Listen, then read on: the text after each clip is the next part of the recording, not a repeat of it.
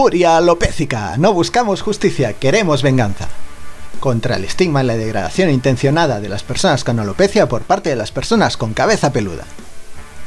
El lenguaje no es neutro tampoco en la discriminación de las personas con alopecia, por eso proponemos el término persona con cabeza peluda para referirnos a partir de ahora a las personas con plenitud de pelo en la zona craneal.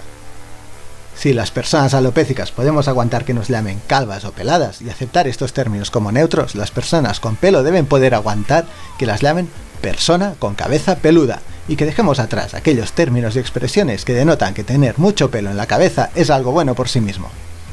Se hace necesario pasar a la ofensiva señalando aquellas personas y comportamientos que nos denigran. Por eso vamos a empezar hoy señalando a las personas payasas con cabeza peluda, porque las personas payasas con cabeza peluda son de todas las personas con cabeza peluda las que probablemente más daño han hecho a la dignidad y autoestima de las personas alopécicas.